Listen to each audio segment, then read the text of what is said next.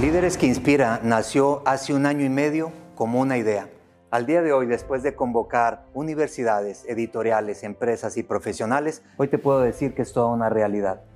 Encontramos en todos los rincones de Hispanoamérica las mentes más brillantes para ir llenando poco a poco las butacas de los líderes que son capaces de inspirar vidas. Te doy la bienvenida a este gran proyecto, gracias por acompañarnos y esperamos que muy pronto seas tú también un líder que inspira. ISA Business Centers, Business for Force Hotels, Grupo Percepciones, Facultad de Ciencias de la Comunicación presentan Bienvenidos a un nuevo capítulo de Líderes que Inspiran. En este episodio la vas a pasar muy bien porque tenemos una invitada de lujo y acuérdense de mantenerse al pendiente de todas las redes sociales de Líderes que Inspiran y también de la plataforma líderesqueinspiran.com, en donde estaremos subiendo todos estos libros, en donde estamos recapitulando y recolectando la información de todos estos líderes que hemos encontrado en todos los rincones de Hispanoamérica y que están dispuestos a compartir sus historias de vida, sus mejores prácticas, sus metodologías probadas para todos ustedes. Así es de que el día de hoy no es la excepción. Tenemos a una líder que me da muchísimo gusto presentarla. Ella eh, es mexicana, eh, es además psicóloga, tiene más de 15 años de experiencia eh, en la psicología, es especialista en técnicas que trabajan la mente inconsciente, ah, es estudiosa de todo esto de la bioneuroemoción, el reiki, el sama y otras muchas más que ella nos va a platicar y que también en el libro, eh, en el capítulo que ella escribió, van a poder encontrar. Así es que, sin más ni más, les presento a Cristina Esteve Treviño. Cris, muchas gracias por estar aquí con nosotros. No, muchísimas gracias a ti, Pedro, por la iniciativa y por darnos foro para poder compartir un poquito de lo que nos ha ayudado a cada uno de nosotros a, vivir mejor, que creo que eso es lo que se trata. Claro, no, al contrario, un placer que, que, te hayas sumado a este libro. Te convocamos específicamente porque sabemos que dominan mucho todo este tema y que es información que la gente tiene que saber. Pero vamos a, a la primera pregunta. Yo te conozco, pero quiero que te conozca la gente que nos está viendo, que, que nos está escuchando. ¿Quién es Cristina Esteve, la persona y la profesional?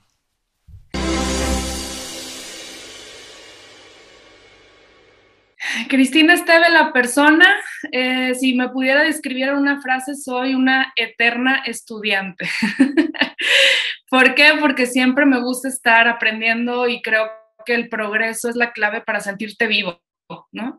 Eh, y la profesional, pues como soy muy preguntona, por eso decidí estudiar psicología, este, para empezar a entenderme y poder entender qué es lo que pasa en esta vida y poder vivir mejor y poder entregar eso también a las demás personas.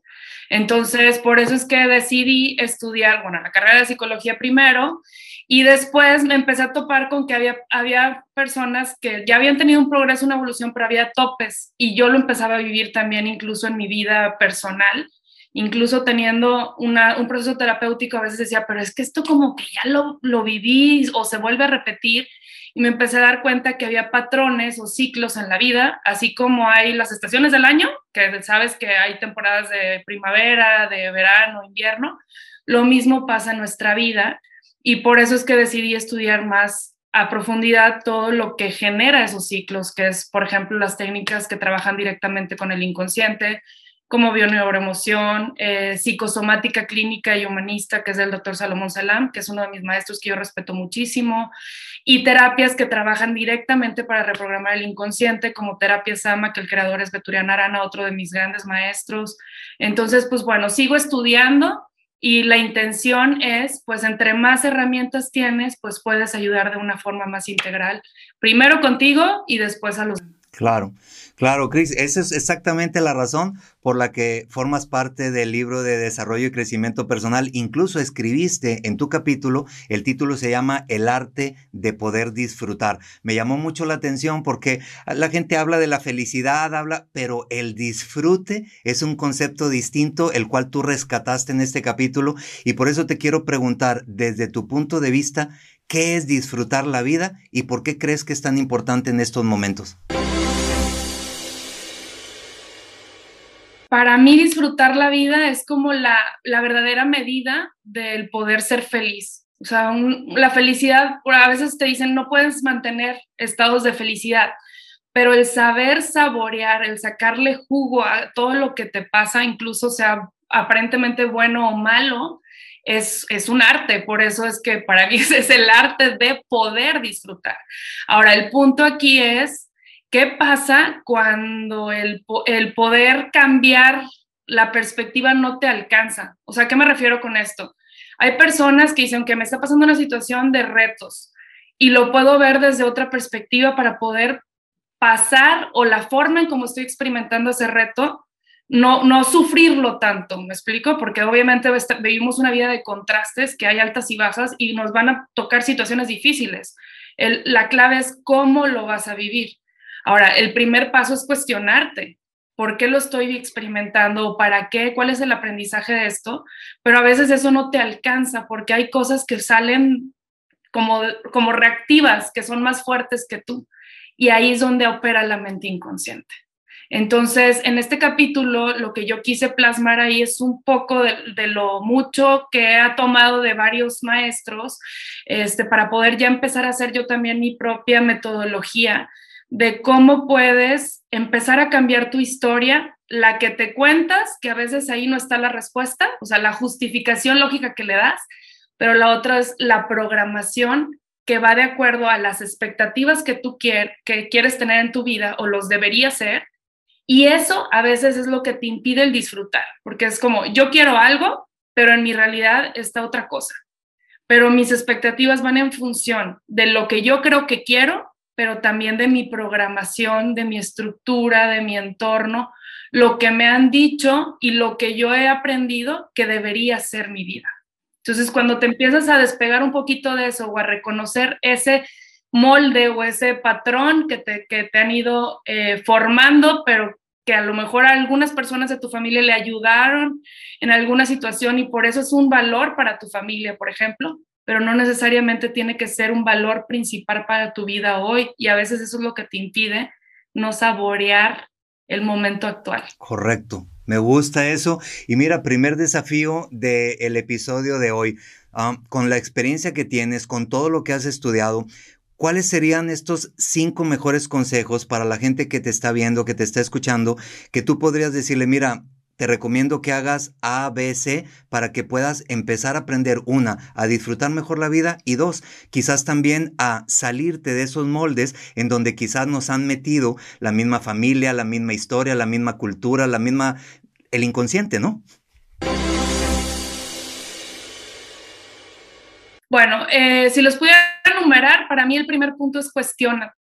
O sea, duda de tus, de tus creencias y de tus dudas, porque muchas veces tus creencias, pues ni siquiera las, o sea, te formaron a ti, pero no las formaste tú. ¿Me explico? O sea, es como, eh, ¿por qué es importante ese molde o esas creencias? Pues porque te ayudan a sobrevivir, o sea, tiene una función práctica, si no, no estarías vivo el día de hoy. ¿Me explico? Necesitas esas leyes, esas esos lineamientos para poder formar parte de una familia y después formar parte de una sociedad. Y está bien, es una herramienta, pero el punto es cuando la herramienta se convierte en algo tan rígido que no te puedes mover de ahí. Entonces, cuestiónate, ese sería el primer punto. Lo otro es cuestiónate, pero también empieza a ver qué es lo que se repite en tu vida que pareciera que es más fuerte que tú, porque probablemente eso lo que te está dando es un indicio de ese parámetro que, que forma tu molde, ¿ok? el tercer punto que te diría es, cuida la historia que te cuentas. ¿Por qué? Porque el pensamiento es donde surge todo. Y el pensamiento lo atamos con las palabras, o sea, cómo te hablas, qué te dices de ti. Em, el otro punto sería atrévete a romper el molde. O sea, no necesariamente porque sea algo que le haya funcionado a alguien más, quiere decir que te funcione a ti. Si hay algo en tu vida que te sientes como topado, limitado, necesitas buscar a veces otros recursos. Eh, por ejemplo, no sé, yo soy mucho de, de leer o de buscar una persona que tenga los resultados que tú quieres tener en ese ámbito, porque probablemente no está dentro de esa estructura mental o ir a terapia también, ¿no? Y el cuarto punto sería aprende a utilizar tu mente a tu favor, que eso va de la mano de qué alimento le estás dando a tu mente eh, y también entender que muchas veces nosotros creemos algo o le damos una justificación lógica, pero hay una entraña debajo o hay una raíz que es la mente inconsciente y esa mente también se puede aprender a reprogramarlo y aprender a utilizarla a tu favor. Así como tuviste una programación en la infancia que te ayudó a sobrevivir, también puedes darle información a tu mente inconsciente que te ayude a ir al siguiente nivel o a escalar lo que tú quieras alcanzar. Que te sume y no que te reste, ¿no? Exacto, y que vaya de acuerdo a lo que quieras conseguir, a lo que quieras eh, proyectar en tu vida hoy, ¿no? Correcto. Y el último, que para mí ese es como el, la clave eh, universal, es mantente en estado de gratitud, porque cuando estás en estado de gratitud es cuando ya empiezas a ver todo lo que te pasa desde la óptica de estar agradecido incluso por los retos, porque te ayudaron a convertirte o a sacar recursos que probablemente no tenías en ese momento y por eso representaba un reto para ti. Entonces, la gratitud es como el borrador universal y poder empezar a, a, reconocerte y a perdonarte que eres la mejor versión que eres hoy y mañana tienes que trabajar por ser mejor. Claro. Además, esa gratitud alimenta también este punto que mencionabas de lo que te cuentas, las historias que te cuentas, ¿no? Porque cuando empiezas a agradecer, empiezas a pensar en positivo y eso arma, pues, en tu, en tu cabeza, en tu cerebro, como una estrategia distinta. Te hablas más en positivo porque es mejor ser agradecido que estar siempre, pues, con la queja, con el problema, buscando al culpable, ¿no? Claro, y, y la culpa es algo que hemos tomado para nosotros mismos, por eso es más fácil cuando sube el estrés, pues culpar hacia afuera, ¿no? Pero pues si nos hacemos la pregunta, en realidad, ¿cuántas personas crees tú que han cambiado porque tú quieres que cambien? Pues, pues no, nadie. y sería muy ilógico, es como, como darle el volante de tu vida a alguien más o poner la responsabilidad en alguien más cuando la única persona que se tiene que hacer feliz eres tú a veces te sobrepasa y ahí es donde tienes que trabajar en tu, en tu programación o en romper esa estructura rígida, ese molde, porque esa herramienta ya, se apoderó de, tu decisión, digámoslo así. Y ahí es donde tienes que buscar otros recursos y hay técnicas para, para poder leer esa programación y poder salir de ahí. Pero, eh, pero el primer paso es cuestionarte y empezarte a dar cuenta que tú eres el único responsable de tu vida y eso, en lugar de darte miedo, te debería de empoderar y sentirte tranquilo que tú tienes el control de tu vida en tus manos. Y que el resultado es, hagas lo que hagas, el resultado será tuyo y por tu propia cuenta, correcto. Ah, que nadie más puede disfrutar más que tú, tu propia vida. Correcto. Oye, hablabas hace ratito de retos y quiero hacerte la siguiente pregunta orientada un poquito a esto. Em, la gente ve a personas como tú que han estudiado, que llevan tantos años en, en su carrera, que han aprendido de distintos maestros, que son maestros eh, quizás como muy famosos y piensan que todo fue sencillo y que la vida se, se te dio en charola de plata y que todo fue, eh, digamos, casi casi como un regalo divino. Y sabemos que no es así. Y, y hoy quiero preguntarte esto porque hay mucha gente que nos está viendo, que nos está escuchando y que quizás puede estar pasando por un golpe, por un mal momento y que quiero que sepa que que todos pasamos por uno y que igual te puedes levantar. Así es que la pregunta es, ¿te ha tocado pasar por un error doloroso, por una prueba difícil o por un fracaso del cual te tuviste que levantar? Sí, muchos ahora los veo como lecciones, pero sí entiendo que cuando estás en ese momento, pues a veces no encuentras la salida. Y ese, por ejemplo, el primer reto fue el darme cuenta que el, el, primer molde que yo había adoptado era como el ser la estudiante modelo, ¿no? Entonces, cuando, cuando es algo que se te facilita mucho, se acaba y luego, ¿quién soy? ¿No? Entonces, para mí ese fue como mi primer momento de, pues no puedo decir depresión, pero sí de tristeza, decir, pues entonces ya se acabó para lo que soy buena, tengo que buscar otra cosa, ¿no? Y luego me metí al área de los negocios y me, me, construí otro molde. Y entonces el molde era, pues tengo que ser la mejor, ¿no? O, construir el equipo más grande. Y cuando llegué a ese punto, si me ponía yo en, en mi soledad a ser sincera, yo decía, pero no me siento feliz, no me siento plena. Y ese fue mi segundo quiebre. Y ahí fue donde dije, necesito buscar otras herramientas para poder disfrutar. Porque una cosa es tener claro qué es lo que quieres conseguir y hacerlo bajo estrés. Y otra cosa es tener claro qué quieres conseguir e ir disfrutando cada paso que das irte reconociendo que te faltan herramientas, sí, pero eso es, el juego de la vida, ¿no? E, e, ir agarrando experiencia, ir agarrando herramientas, ir agarrando madurez. Y creo que para mí ese fue un parteaguas de decir, yo creo que hay, hay varias formas de construir, si lo vemos como molde, ¿no? O sea, es, puedes tener los cimientos y demoler la casa y volver a construir desde cero y a lo mejor usas lo que, los restos que quedaron, las tuberías, y para mí ese fue el aprendizaje. A lo mejor no sería tan drástica en volverme a reinventar o construir, sino ir como añadiendo eh, cosas a la remodelación, pero para mí sí fue como un parteaguas muy grande, porque yo, yo me sentía como cuando, cuando dicen que los hombres que fueron a la luna regresan y luego ya era, pues, ¿qué más, no? ¿Qué más puedo conseguir pues o qué más puedo lograr? Ajá.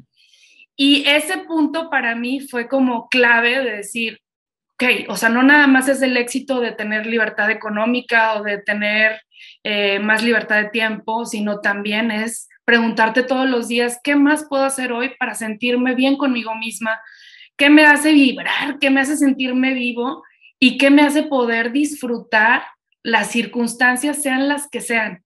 Y ahí es donde me di cuenta que la verdadera libertad empieza en la mente porque tú puedes estar en el lugar que quieras y puede ser el mejor día de tu vida o el peor día de tu vida. ¿Dónde pasa la diferencia? En el filtro con el que estás percibiendo eso. Y ese filtro es tu mente. Entonces ahí fue donde dije, necesito volver a reinventarme y empezar a entenderme todavía más y empezar a agregar herramientas que me ayudaron a darme cuenta que podía, el cambio lo podía hacer más rápido y más disfrutado, no, no tan sufrido o bajo estrés. Cris, gracias porque nos acabas de dar dos super lecciones fuertísimas en esto que nos acabas de compartir. La primera es, puedes ser un estudiante modelo, puedes ser una empresaria exitosa, pero aún así no sentirte feliz con lo que estás haciendo y no disfrutar lo que estás haciendo. Tienes que conectarte realmente contigo, con, con ese filtro de la mente, para que puedas saber hacia dónde vas y que puedas disfrutar realmente el camino, porque no es el dinero ni es el reconocimiento, sino realmente es lo que tú piensas y crees de ti. ¿No? Eso es lo que te estoy entendiendo. Así es que muchísimas gracias, Chris. Y bueno, cuéntanos, ¿Cuáles son tus redes sociales? ¿Dónde te podemos encontrar? ¿Alguna página en donde la gente te pueda ir a buscar? Eh, compártela, por favor. Claro que sí. Mis redes sociales es en Instagram, es Cris-Esteve-T. En Facebook, Cristina Esteve Treviño. LinkedIn, soy novata, pero ya, la, ya lo abrí. Cristina Esteve Treviño también. Muy bien, gracias Cris. Y mira, estamos llegando al final del capítulo y ahí viene el desafío número dos del episodio y es el siguiente. Te voy a decir 10 palabras y la idea es de que tú en un minuto nos puedas dar respuestas cortas de definiciones cortas de estas palabras. ¿Aceptas el reto? Acepto el reto. Bueno, va, pues entonces corre cronómetro y empezamos con la primera palabra. Líder. Influencia y servicio. Disfrutar. Despertar. Riqueza. Posibilidades. Integridad. Valores fundamentales. Innovación. Creatividad. Propósito. Inspiración. Sinergia. Colaboración. Familia. Mi primer equipo. Trabajo. Libertad. Pasión. Mm, energía. Listo, cumpliste el reto, menos de 50 segundos, así es de que muy bien, ágil de mente. Muchísimas gracias, Cris. Siempre es un gusto poder conversar contigo. Gracias por estar aquí con nosotros en este episodio y gracias por estar también en el proyecto de Líderes que Inspiran. Un abrazo y te agradecemos muchísimo. Gracias. Al contrario, cuídate. Y bueno, no se despeguen, sigan al pendiente de todos los episodios que vamos a estar subiendo en todas las redes sociales, sigan al pendiente de la plataforma de líderes que inspiran.com. Estoy seguro que van a encontrar mucha información de valor y que van a tener la oportunidad de conocer a estos líderes así de una manera mucho más cercana y sobre todo aprender muchísimo de ellos, de sus historias de vida, de sus em, metodologías, de toda la información que tienen para poder compartir con nosotros. Quédense al pendiente, muy buenos días, muy buenas tardes, muy buenas noches, quiera que te encuentres, seguimos en comunicación.